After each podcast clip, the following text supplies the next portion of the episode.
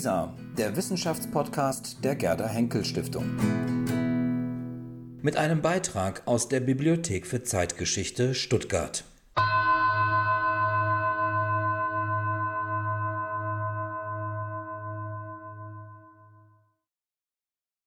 Herzlichen Dank für die Einladung, hier heute Abend zu sprechen.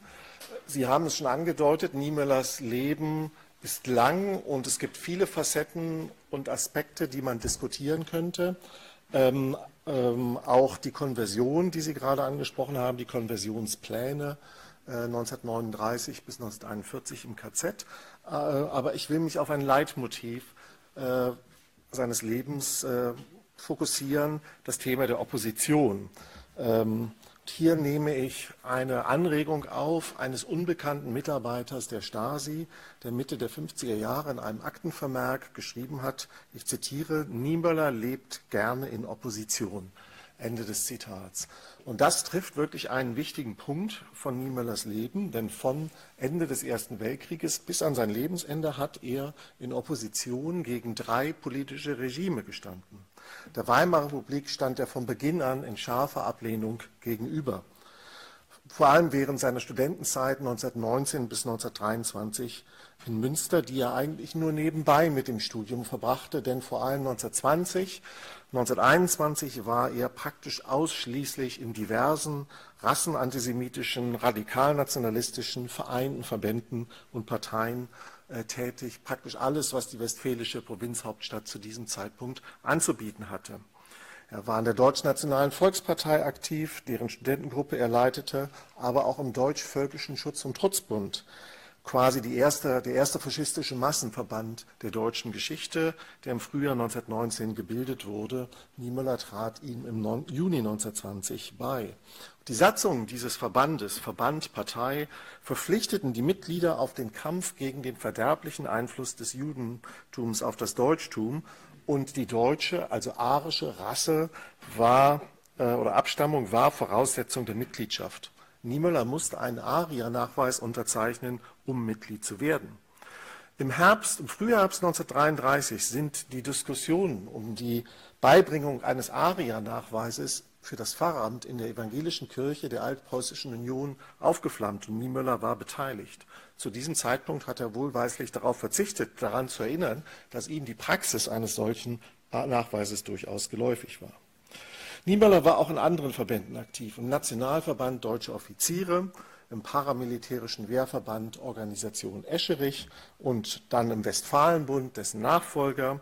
Er besuchte Versammlungen des Heimatbundes Rote Erde, des Bundes der Aufrechten, der wollte die Hohenzollernmonarchie wieder einführen, und auch beim Alldeutschen Verband, der traditionellen Clearingstelle der radikalen Rechten, war Niemöller aktiv. Auch nach 1945 blieb er in Opposition. Zuerst gegenüber den Plänen der amerikanischen Besatzungsmacht, der er unterstellte, dass sie das deutsche Volk ausrotten wollte. Zwischen den Zeilen ließ sich dabei lesen, dass diese Vorwürfe auch eine Retourkutsche gegen die amerikanischen Vorwürfe angesichts des deutschen Völkermordes an den Juden waren. Gerade während seiner langen USA-Reise äh, 1946-47 traten seine antiamerikanischen Ressentiments wiederholt hervor. Doch die Opposition gegen US-amerikanische Politik und Kultur, Konsumerismus wurde bald überlagert von seinem Widerstand gegen die Gründung eines westdeutschen Teilstaates. Hier kam sein auch nach 1945 ungebrochener Nationalprotestantismus zur Geltung, durch dessen Brille die Gründung der BRD als ein aggressiver Coup der Katholiken erschien. Bis ins hohe Alter erhalten blieb auch seine Ablehnung der, des der Parteiendemokratie in der Bundesrepublik, die er als eine verkappte Parteiendiktatur ansah, wobei er in manchen Formulierungen mehr als einmal die sachlichen und auch politischen moralischen Differenzen zum Dritten Reich einebnete. Auch wie steht es um sein Verhalten während der NS-Zeit? Gehörte er mit der bekennenden Kirche zur Opposition gegen das Regime und wenn ja, in welcher Form? Zur kirchenpolitischen Opposition oder zum Widerstand gegen das NS-Regime, der im weitesten Sinne, in welcher aktiven Form auch immer, eine grundsätzliche Gegnerschaft gegen das Herrschaftsregime des Dritten Reiches ähm, markierte. Als er die USA bereiste, 1946, 47, erweckte Niemöller des Öfteren den Eindruck, als hätten die evangelischen Christen sich überall in Deutschland zusammengefunden und auf den Sturz des Regimes hingearbeitet. Auch auf den Widerstand der evangelischen Kirche gegen die Rassenpolitik kam Niemöller oft zu sprechen. Der Widerstand der Kirche begann mit der Judenfrage, so erklärte er seinen begeisterten Zuhörern. Und als Hitler mit der Judenvernichtung begonnen habe, sei die Kirche dem mit der Mahnung entgegengetreten, du sollst nicht töten. Tatsächlich war es aber nicht Niemöller, sondern niemand anders als der katholische Bischof äh, August Graf von Galen, der in seiner berühmten Predigt gegen die Euthanasie vom 3. August 1941 an dieses heilige Gotteswort erinnert hatte. In den USA wie später verwies Niemöller auch oft auf die Denkschrift der zweiten vorläufigen Kirchenleitung der Bekennenden Kirche vom Sommer 1936. Darauf komme ich später zurück. Bereits das eigene Zeugnis Niemöllers weist also darauf hin, dass für die Beurteilung seiner Opposition gegen den NS die Frage der Judenverfolgung zentral war, auch in seiner eigenen Einschätzung. Wo, wenn nicht an den wegen ihrer Rasse verfolgten Juden, hätte sich denn der Widerstand zeigen und beweisen sollen? Das gilt auch als in den Umrissen bekannt ist, dass Niemöller die Machtergreifung der Nationalsozialisten emphatisch begrüßte und auch nach dem Beginn der kirchenpolitischen Konflikte wiederholt seine Zustimmung zur Politik des Regimes zum Ausdruck brachte und auch seine persönliche Einsatzbereitschaft. Und das wird nirgendwo deutlicher als in seiner freiwilligen Meldung zum Waffendienst in der Wehrmacht, genauer gesagt in der Kriegsmarine, die er am 7. September 1939 an das Oberkommando der Kriegsmarine aus Sachsenhausen aus der KZ-Haft abschickte. Sowohl er selbst als auch sein Bruder Niemöller nach 1945 der erste Biograf, aber auch der erste Hagiograph seines älteren Bruders, haben dies nach 1945 als ein Mittel zur Befreiung aus der KZ-Haft umgedeutet oder gar als einen Versuch, sich dem Widerstand anzuschließen. Dabei macht eine Auswertung der Quellen ganz klar, dass neben persönlichen Fragen, die mit der sogenannten Wartestandsaffäre zu tun haben. Niemöller dachte, dass er sein Pfarramt verloren hatte. Das erste und wichtigste Motiv war seine Bereitschaft, mit der deutschen Nation mit der Waffe in der Hand beizustehen. Und das wird auch daran deutlich, dass er nach der deutschen Niederlage bei Stalingrad ähm, erneut ins Grübeln kam. Im September 1939 kam die Ablehnung seiner freiwilligen Meldung nach wenigen Wochen und er steckte das relativ gut weg, trotz aller Enttäuschung, die spürbar war. Und das lag auch daran, dass der deutsche Feldzug gegen Polen nach wenigen Wochen vorüber war. Im Juni 1943 dachte er anders und er schrieb seiner Frau, ich zitiere, in den letzten Wochen und Monaten habe ich mir oft die Frage vorgelegt, ob ich es nochmal mit einer Meldung versuchen sollte, aber das Schreiben von Keitel auf meinen ersten Versuch hin lässt mir ja keine Möglichkeit, nochmal die Initiative zu ergreifen. Obgleich mir das Zusehen maßlos sauer wird, solange alles gut zu gehen schien, war es nicht halb so schwer. Ich gucke nun in die kirchenpolitischen Auseinandersetzungen von 1933 bis 1937. Nach der Machtergreifung der Nationalsozialisten und der Forderung der deutschen Christen, also der Vertreter des Nationalsozialismus in den evangelischen Kirchen, nach einer nur durch arische Christen gebildeten Kirche stand die Frage des Umgangs mit Juden im Zentrum der Debatten. Einen ersten Einblick in diese Fragen gab Niemöller bei einem Gemeindeabend im Mai 1933 in Dahlem. Und dass seine Position von Ressentiments gegen die Juden geprägt war, verdeutlicht sein Hinweis, dass die Gleichsetzung der Judenmission mit der Heidenmission abzulehnen sei. Dass also in der Judenmission keine Verheißung für die Kirche liege. Das entsprach nicht ganz den Forderungen der deutschen Christen, die die Judenmission gänzlich ablehnten, aber Niemöllers geringere Wertschätzung der Judenmission kam ihnen deutlich entgegen. Ebenso wie seine pathetische Formulierung am Ende des Gemeindeabends, in der er, und ich zitiere, sein unbegrenztes Vertrauen zu dem Reichskanzler Hitler kundtat. Ende des Zitats. Doch nach der brandenburgischen Provinzialsynode im August 1933 änderte Niemöller seine Einstellung.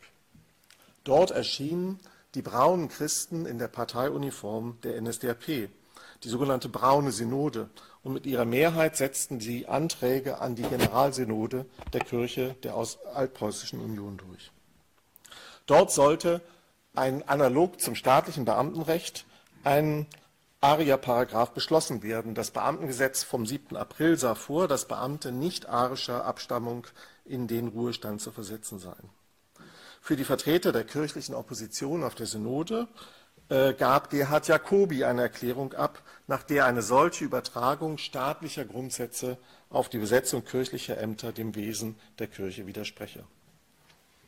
Die Synodalen der deutschen Christen quittierten das mit Gelächter nahmen den Antrag an. Und auf der preußischen Generalsynode Anfang September wiederholte sich das. Und nun reagierte Niemöller zusammen mit Bonhoeffer der in der Frage der Haltung zum Antisemitismus schon im April entschieden Stellung bezogen hatte, formulierte er eine Erklärung, die alle bekenntnistreuen Pfarrer unterschreiben sollten. Das Gründungsmanifest des Pfarrernotbundes, den Niemöller dann in der Folge bis 1945 auch in der KZ-Haft, hat er dieses Amt nicht verloren, leitete.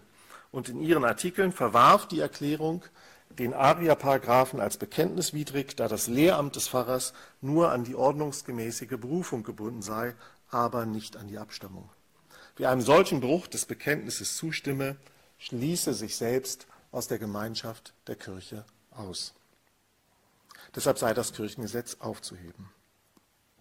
Wie war Niemöller dazu gekommen, diese Auffassung zu vertreten, nachdem er sich noch 1932 in privaten Aufzeichnungen deutlich zur fehlenden theologischen Legitimität der jüdischen Synagogenpraxis geäußert hatte. Es waren zunächst Mitglieder seiner Gemeinde, die ihn zu Diskussionen über die Position der Juden in Kirche und Staat drängte. Zu ihnen zählte etwa Edith Schiemann, Entschuldigung, Elisabeth Schiemann, eine der ersten Professorinnen der deutschen Wissenschaftsgeschichte, Pflanzengenetikerin an der Berliner Friedrich-Wilhelms-Universität. Sie rief seit Juli 1933 Niemöller in mehreren Briefen zu einer öffentlichen Stellungnahme gegen die Judenverfolgung auf. Doch Niemöller reagierte ablehnend, erklärte die Kirche für nicht zuständig und wiederholte dabei klassische antisemitische Vorurteile am 7. September, direkt nach der Fertigstellung der mit Bonhoeffer fassten Erklärung, die also das Gründungsmanifest des Pfarrernotbundes ist und damit im Kern eigentlich das Gründungsmanifest der bekennenden Kirche, die sich aus diesem Kern des Pfarrernotbundes entwickelte, hielt Niemann, äh, Niemöller in einem Schreiben an Schiemann fest, und ich zitiere, dass die Kirche vom Staat nichts anderes zu fordern habe, als dass er der Verkündigung keine Hemmnisse bereitet und die Kirche Kirche sein lässt. Nur die einzelnen Christen könnten im Staat dann diesen Willen Gottes zur Geltung bringen. Ich zitiere, nochmal, die Kirche predigt nicht dem Staat in seine gerecht oder ungerecht angewandte Gewalt hinein, auch nicht in der Judenfrage, sondern sie spricht zu den Menschen in der Gemeinde von dem Willen Gottes mit den Menschen.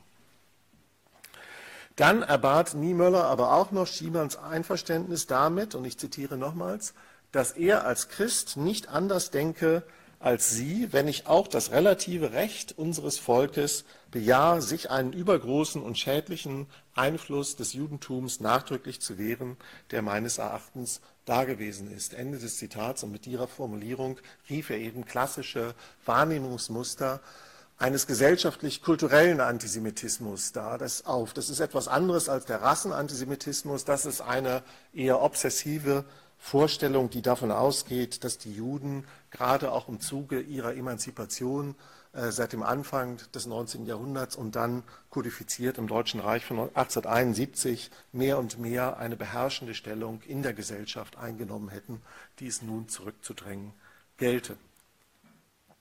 Manche Historiker haben argumentiert, dass Niemöller vor einer Kritik der staatlich-Judenpolitik zurückschreckte, weil das die Position des Pfarrernotbundes gefährdet hätte. Dafür gibt es keine Belege.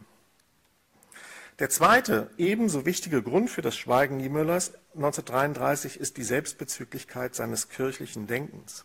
Auch das wird in dem Schreiben an Schiemann deutlich, indem er die eigentliche Gefahr der Entwicklung im Schicksal der Kirche Luthers sah und der Frage, wie lange diese Kirche äußerlich überhaupt noch bestehen kann.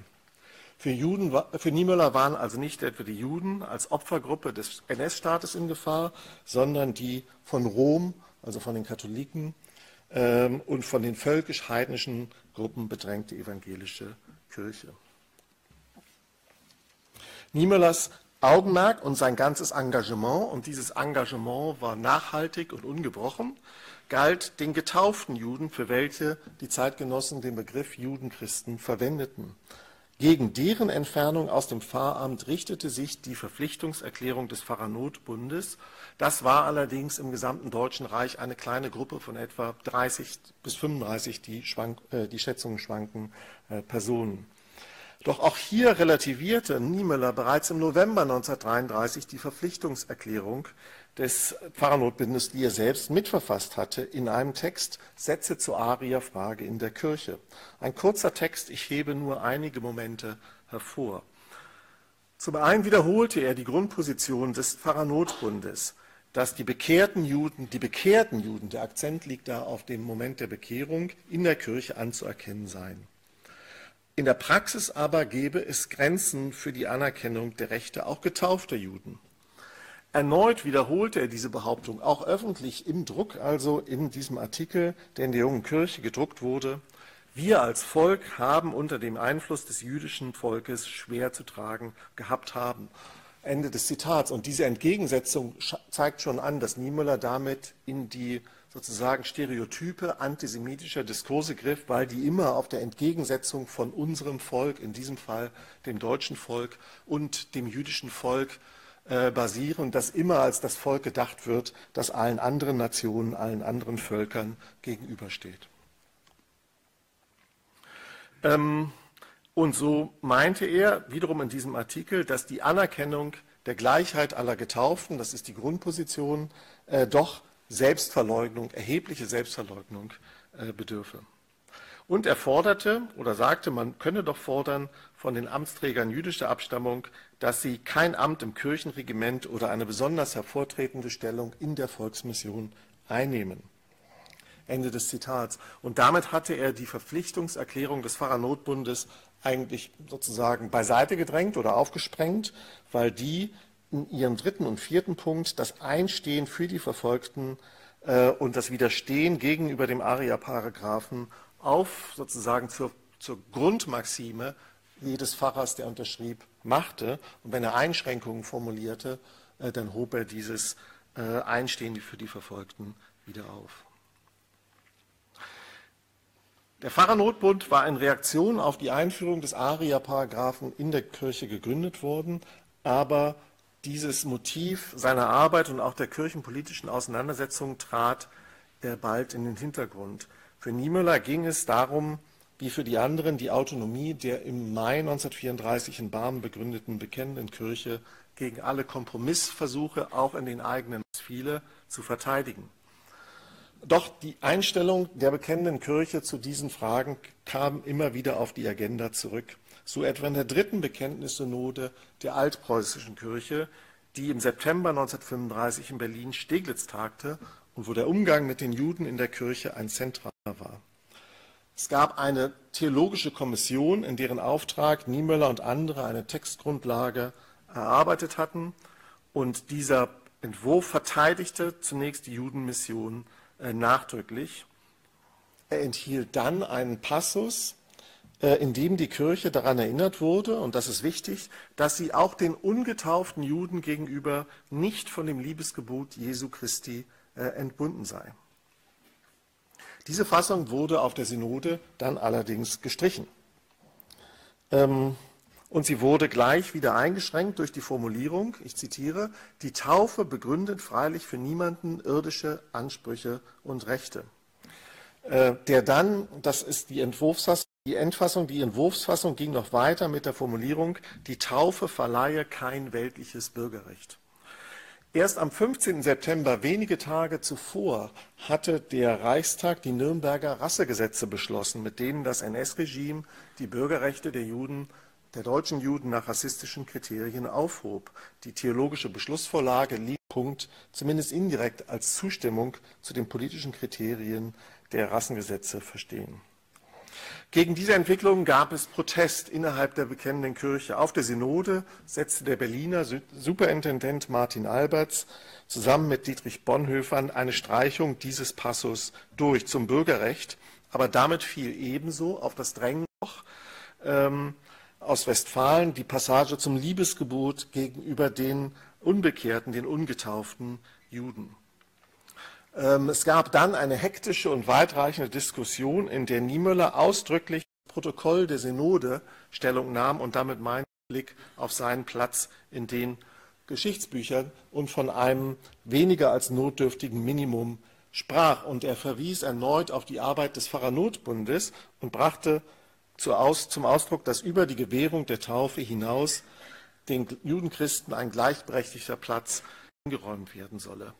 Also er kehrte eigentlich zu der Position von 1933 wieder zurück. In der Diskussion ging es dann um alle möglichen anderen Fragen und es kamen auch wiederholt antisemitische und rassistische ähm, sozusagen Positionen zur Geltung. Auch in der Diskussion nur um das Schicksal der wenigen getauften Juden. Und in diesem Zusammenhang sprach Gerhard Jacobi, der 1933 in Berlin mit einem Gesprächskreis von Pfarrern die Opposition mitbegründet hatte, die alles entscheidende Frage aus. Welche, die Frage war, welche Stellung nimmt die Kirche ein zu den nicht getauften Juden?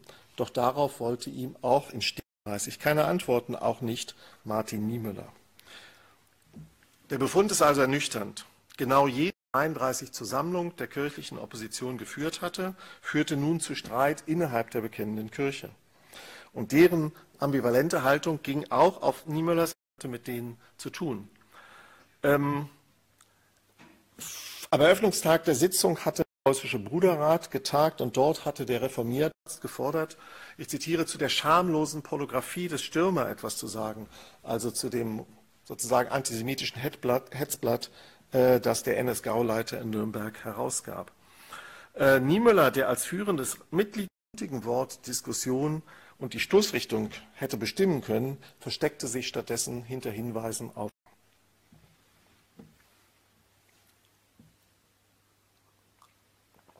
Ganz kurz will ich noch auf einen weiteren Komplex eingehen. Vorgänge im Jahr, im Sommer 1933 nach der Spaltung der Bekennenden. Diese Spaltung war auf der, in Bad Oeynhausen in Westfalen im Februar 1906. Die Lutheraner der drei sogenannten Kirchen, Hannover, Bayern und Württemberg, Landeskirchen, in denen die deutschen Christen keine Positionen in der Kirchenleitung hatten, in denen die alte Kirchenleitung intakt geblieben war, ähm, aber auch äh, Lutheraner in anderen Kirchengebieten trennten sich vom Dahlemer Flügel der bekennenden Kirche um und um Friedrich Müller, äh, einen Dahlemer mit. Und in diesem Zusammenhang wurde sogenannte zweite vorläufige Kirchen der ähm, als ein Lenkungsorgan ähm, eingesetzt. Und in diesem Kontext der zweiten vorläufigen Kirchenleitung die Kirchengeschichte des Nationalsozialismus ist reich an Abkürzungen. Das wird meistens als VK Abkürzung vielleicht auch das ein oder andere Mal. In diesem Kontext der zweiten VKL entstand dann der Plan Gemeinden und an den Staat. In diesem Wort sollte es vor allem gegen die Verdrängung ähm, des Christentums aus den Funktionsbereichen der Gesellschaft äh, gehen. Vor allem ging es aber auch um die Medien, von der Verknappung von Papierressourcen, äh, Druckerzeugnisse und andere. Als der Verfasser der daraus entstehenden Denkschrift an Hitler bezeichnet. Das stimmt nicht. Erst bei der Erstellung der siebigen Version arbeitete Niemöller mit. Zusammen mit Hans Asmussen und Wilhelm Janasch nahm er am 22. Mai eine Redaktion vor. Und diese führte Einkreichung von möglicherweise, möglicherweise anstößigen Begriffen und auch dazu, dass nun nur noch Erwartung an den Staat formuliert wurde, nicht mehr eine Erwartung, sondern nur noch eine Bitte würdigte diese Endfassung, dass die trägersozialistischen Revolution mit ihrem zugleich den Feind des Christentums über religionspolitische Frontstellung also als Dinos und Christentum beschrieben. Und das entspricht exakt dem, was Martin Niemöller bereits 1932, 33, eigentlich bereits 1931 bei seiner Dahlem, bei, bei, seiner sogenannten Probepredigt äh, öffentlich geäußert hatte und auch 1936 vertrat. Es lässt sich nicht nachweisen, dass er diesen Passus direkt geschrieben hat, aber diese Formulierungen sozusagen weisen doch, also stehen in Übereinstimmung mit dem, was Niemöller über die kirchenpolitischen Frontlinien dachte. Er war so, äh, dieser Botschaft zu entschärfen und die Gefahren des Bolschewismus sogar in sein Gegenteil zu verkehren. Und das ist insofern relevant, als er selbst und seine Mitstreiter nach 1945 kaum eine Gelegenheit ausließen. Ich komme an einem Beispiel darauf zurück. Gerade diese Denkschrift und die Beteiligung an dieser Denkschrift als den Höhepunkt des gegen das NS-Regime. Am 4. Juni 36 eines der nur drei Exemplare dieser Druckschrift Weiterleitung an Hitler, in der Präsident wollte sich mit den Unita der bekennenden Kirche nicht befassen, Ministerium des Reichskirchenministeriums. Dann erschien die geplante Denkschrift am 23. in kompletten, in kompletten Text in den Basler Nachrichten und ähm, an die Medien im Ausland weitergegeben, geleakt worden, wie man heute äh, im Englischen sagt. Ist. Und damit begann dann die Hetzjagd oder die Jagd, die Suche nach den Verantwortlichen des Textes. In der VKL fiel der Verdacht rasch, ein Christen jüdischer Abstammung eine rasante Karriere, eine schöne Karriere im Preußen gemacht hatte, die aber 7. April 1933 äh, ähm, das Beamtengesetz ihr Ende kam. Seit Ende 1934 arbeitete Weißler in der Kanzlei der VKL, der ersten VKL damals noch. Und in dieser Funktion war er auch an der Entstehung der Denkschrift mit beteiligt. Mitte September 1936 suspendierte VKL Weißler vom Dienst. Am 7. Oktober wurde er von der Gestapo verhaftet, am 1937 in das KZ Sachsenhausen an den Folgen schwerer Misshandlungen am 19. Februar 1937. Ob Weißler tatsächlich Weitergabe der in den Basler Nachrichten veröffentlichten Fassung verantwortlich war, lässt sich heute nicht mehr melden. Allerdings hatte er bei früheren Gelegenheiten zusammen mit Werner Koch, einem bei Bonn und dessen Freund Ernst Tillich kirchenpolitische Fragen an die ausländische Presse, rechtfertigte dieses Verhalten damit, dass Christen im Ausland jedes Recht gehabt hätten, mehr über die kirchlichen Verhältnisse in Deutschland zu erfahren.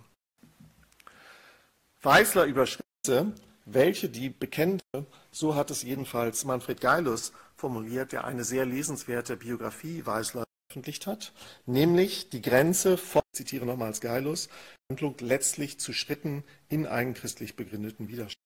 Ende des Zitats. Und das war genau, was Möller keineswegs gehen wollte, wie er in der Affäre um die undichte Stelle in der VKL mehrfach betonte. Anfang September wies er in einem Brief an, Berliner, an einem Berliner Pfarrer die Unterstellung zurück, direkte politische Wirkung gezielt. Ich zitiere, niemand von uns hat den Versuch gemacht, den Staat äh, zu einem Eingreifen zu bewegen. Gleichgültig ist, ob der Staat dieses oder jenes tut, wenn nur wir tun, äh, was unseres Amtes und Ende des Zitats. Dass eine weitere Beschäftigung des bereits suspendierten Bü Büroleiters Schlecks Bruderrat forderte er am 9. Ähm, ich zitiere, gegen Weisler muss sofort ein klarer Strich gezogen werden. Zitats. In dieser Situation tat niemand eine, ein Breit aufzureißen und sozusagen eine Distanz zur vorläufigen Kirchenleitung der bekennenden Kirche, äh, ähm, dem äh, Friedrich Weißler. Tat wurde Weißler entlassen. Der bekennenden Kirche haben Solidarität mit Weißler, kümmerten sich um seine Familie, aber Superintendent. Die Mehrheit der VKL ließ Niemöller den bedrängten Juristen fallen wie eine heiße. Niemöller, also Sozialismus, zusammen der bekennenden Kirche, äh, den er vertrat. Und diese Frage ist seit 1945 oft war sich ihrer Bedeutung nur zu bewusst. Im September 1945 kontaktierte er Hans Bochumer Pfarrer, der sich als einer der ersten in der bekennenden Kirche für eine entschiedene Ablehnung ausgesprochen hatte. Nach England, wohin Ehrenberg nach Sachsenhausen noch 1933 emigrieren konnte.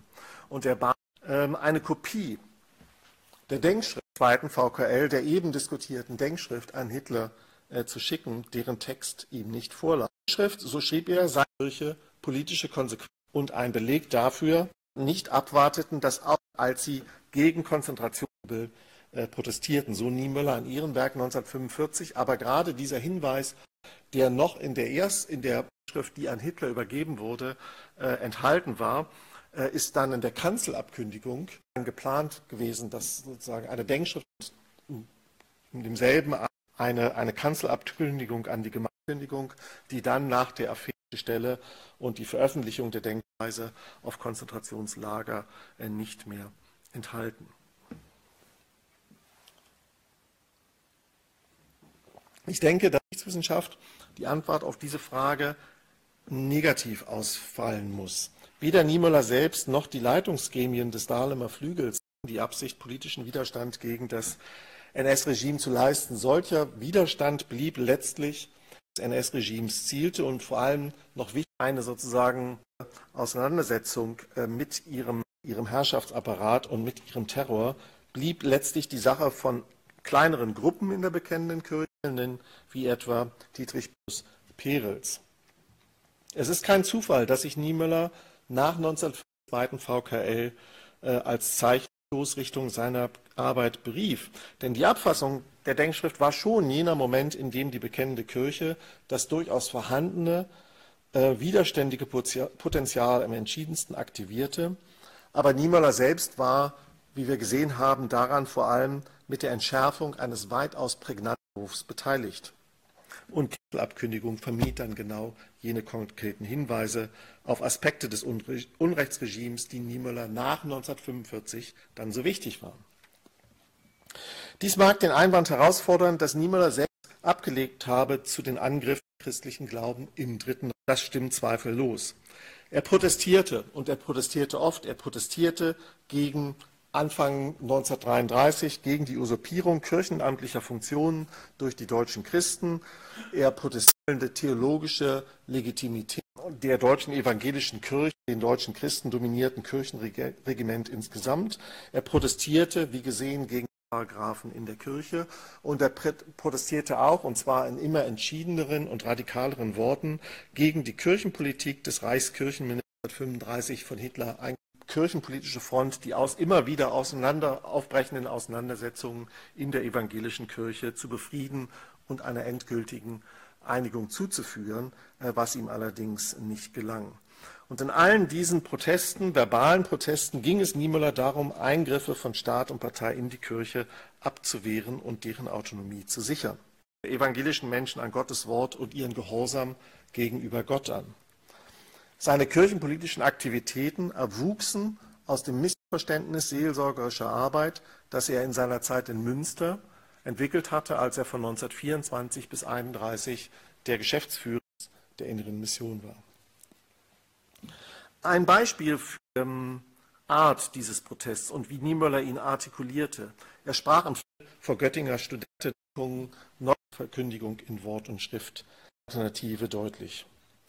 Dies bedeutet, dass heute der Studium gepredigt werden darf und wo es nicht gepredigt werden darf. Es ist die Situation, wo die Kirche mehr gehorcht, den Menschen gehorcht, dann hört sie auf, Kirche zu sein.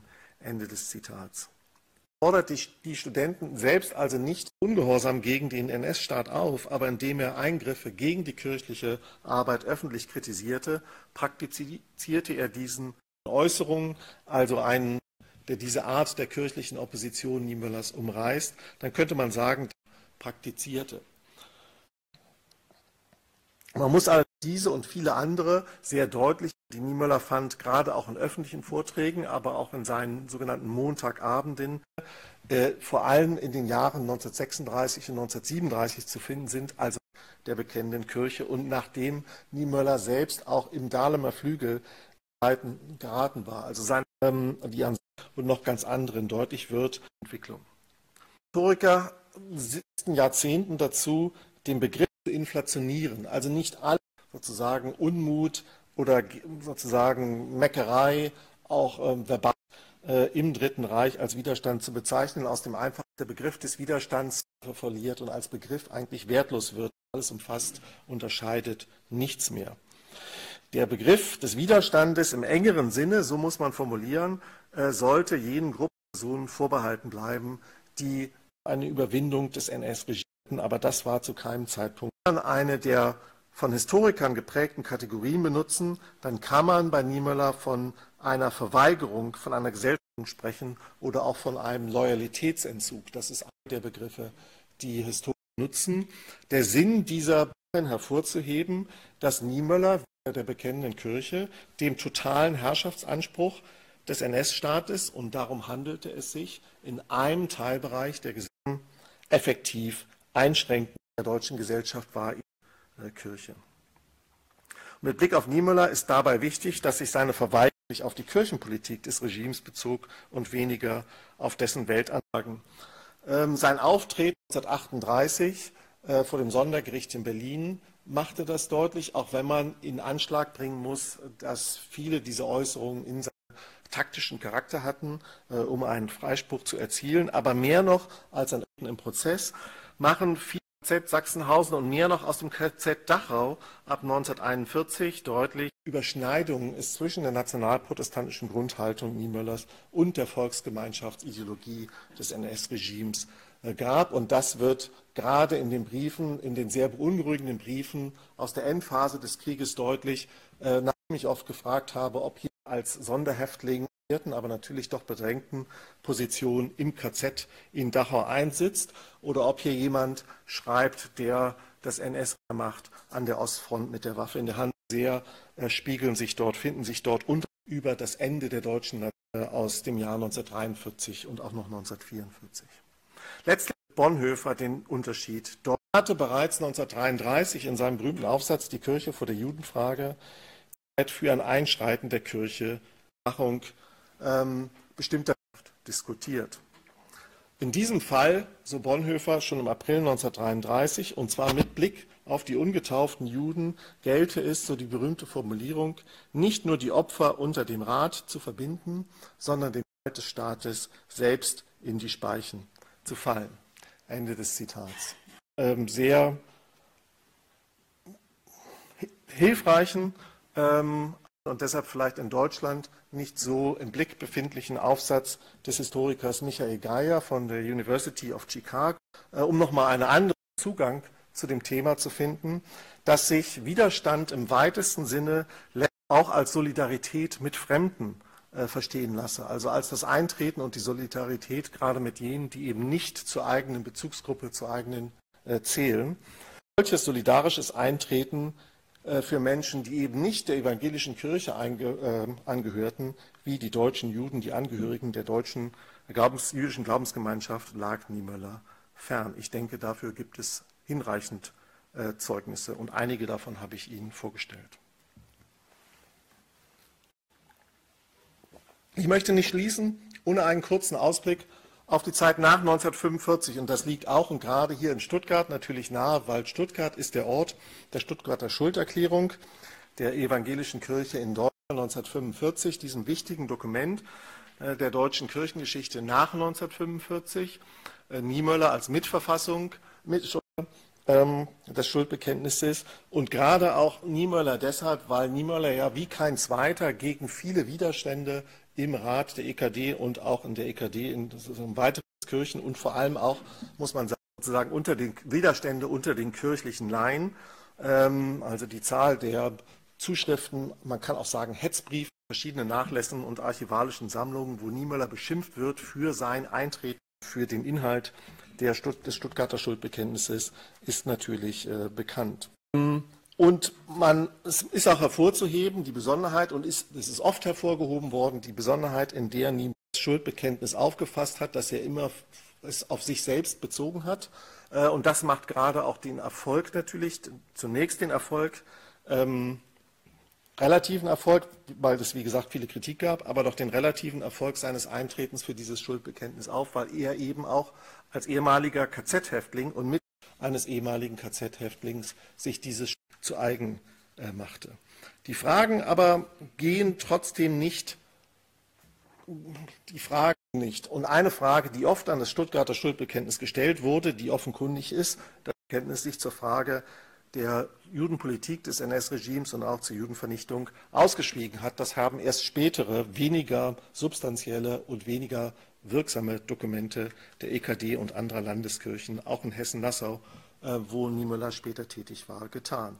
Fragen einmal, wie Niemöller sich nach 1945 zum Judentum äußerte, ganz kurz, und zum Zweiten auch, warum sein Antisemitismus zum Thema wurde, wo vielleicht und wenn nein, warum nicht. Zur zweiten Frage ganz konkret, während er 1946, 47 in die USA reiste, gab es Zustimmung auf breiter Front. Das war eine Triumphreise durch Dutzende von Städten, die in gepackten Seelen äh, anwesend waren. Als die Reise dann allerdings in den Osten der USA ging, in Richtung New York, gab es viele Stimmen namhafter amerikanischer Rabbiner, die ähm, ähm, kritisch gegenüber Niemöller, seinem Nationalismus und auch seinem Antisemitismus äh, während Niemöller selbst in seinen privaten Aufzeichnungen über diese Reise in unverhohlen, ich denke relativ unverhohlen antisemitischer Manier die Ostküste der USA mit den Juden identifizierte und deshalb auch nicht ganz glücklich war, äh, als er dorthin reisen musste, als seine Reise dort endete. Dann kam man nach der Rückkehr aus äh, den USA ähm, in den Juni 1947 verweisen. Dort zettelte er eine Kontroverse an, nicht zum ersten Mal, aber auch nicht zum letzten Mal. Äh, Niemöller hat viele Kontroversen angezettelt. Er hat Krach gemacht, wie er in seinem Amtskalender äh, notierte. Worum ging es?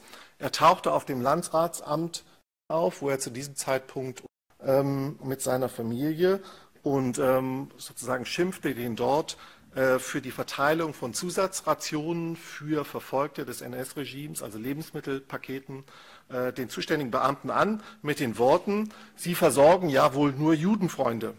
Ende des Zitats. Das im Spiegel gedruckt wurde, äh, in der Woche danach von Niemöller nicht dementiert wurde, sondern im Gegensatz, er sagte noch, natürlich, das ist überhaupt kein Problem. Ich werde Ihnen beweisen, meine Damen und Herren, dass dort von diesen Beamten und von der Vereinigung der Verfolgten des Naziregimes nur Judenfreunde mit diesen äh, Paketen versorgt werden, während meine Freunde, und zu denen zählten neben manchen Adligen, Niemöller hatte immer so einen leichten Vorliebe ähm, äh, seit seiner Berliner Zeit spätestens für die Adligen, aber rangige Ex-Nazis, dass die keine Pakete bekamen.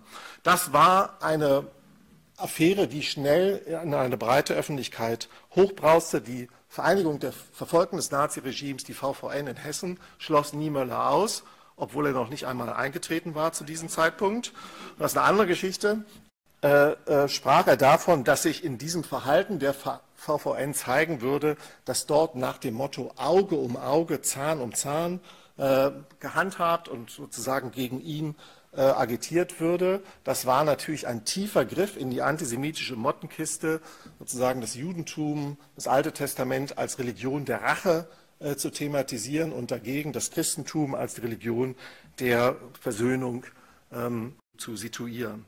Es war nicht mehr als ironisch eigentlich zu verstehen, dass am Ende dieser Affäre die breite Wellen geschlagen hat, wenn auch nur für einige Wochen und Monate, ausgerechnet Philipp Auerbach, ein Jude und Überlebender des Holocaust, der bayerischer Staatskommissar für rassisch Verfolgte war, äh, ihm dann eine Art Persilschein liefern musste, indem er in München in einer Pressekonferenz zusammen mit Niemöller auftrat und versicherte den dort anwesenden Reportern, dass Niemöller eigentlich ganz in Ordnung sei und dass man auf keinen Fall sagen könnte, dass er ein Antisemit sei.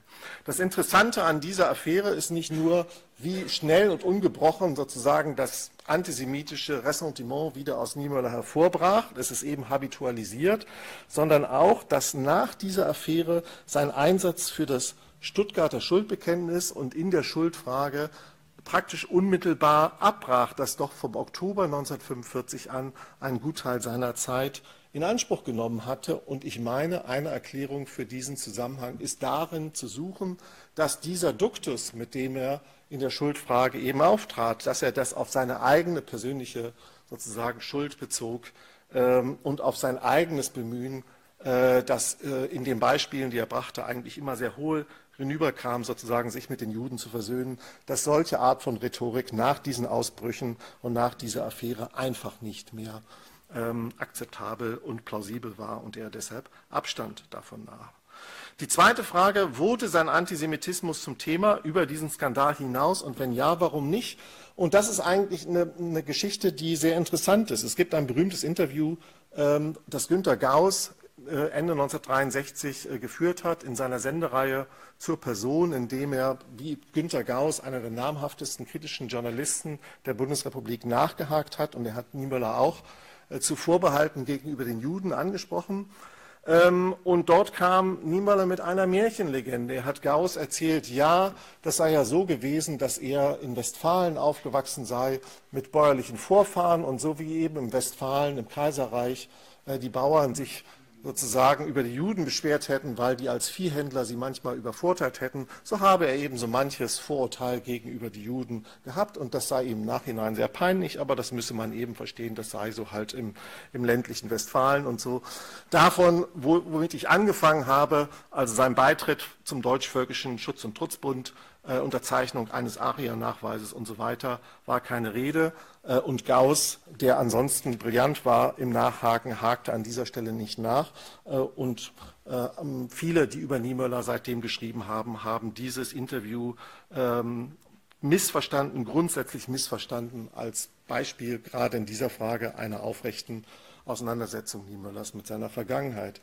Die Quintessenz ist also letztlich, dass weder seine zumeist, aber nicht ausschließlich der CDU nahestehenden politischen Kritiker in der Bundesrepublik, noch seine linksprotestantischen Verehrer, und zwar auch und gerade in seiner eigenen Landeskirche in Hessen-Nassau, die er als Kirchenpräsident 17 Jahre lang geleitet hat. Äh, beide diese Strömungen wollten eigentlich ab einem gewissen Zeitpunkt, ähm, und der setzt, glaube ich, Ende 1947 nach dem Ende dieser Affäre um die Care-Pakete nur für Judenfreunde ein, äh, nicht mehr so genau wissen, was Niemöller eigentlich in dieser Frage dachte, weil beide Gruppen brauchten Niemöller eigentlich in der Geschichtspolitik der äh, Bundesrepublik der 50er, 60er, 70er und auch 80er Jahre als Symbol des evangelischen Widerstandes im Dritten Reich. Ich danke Ihnen.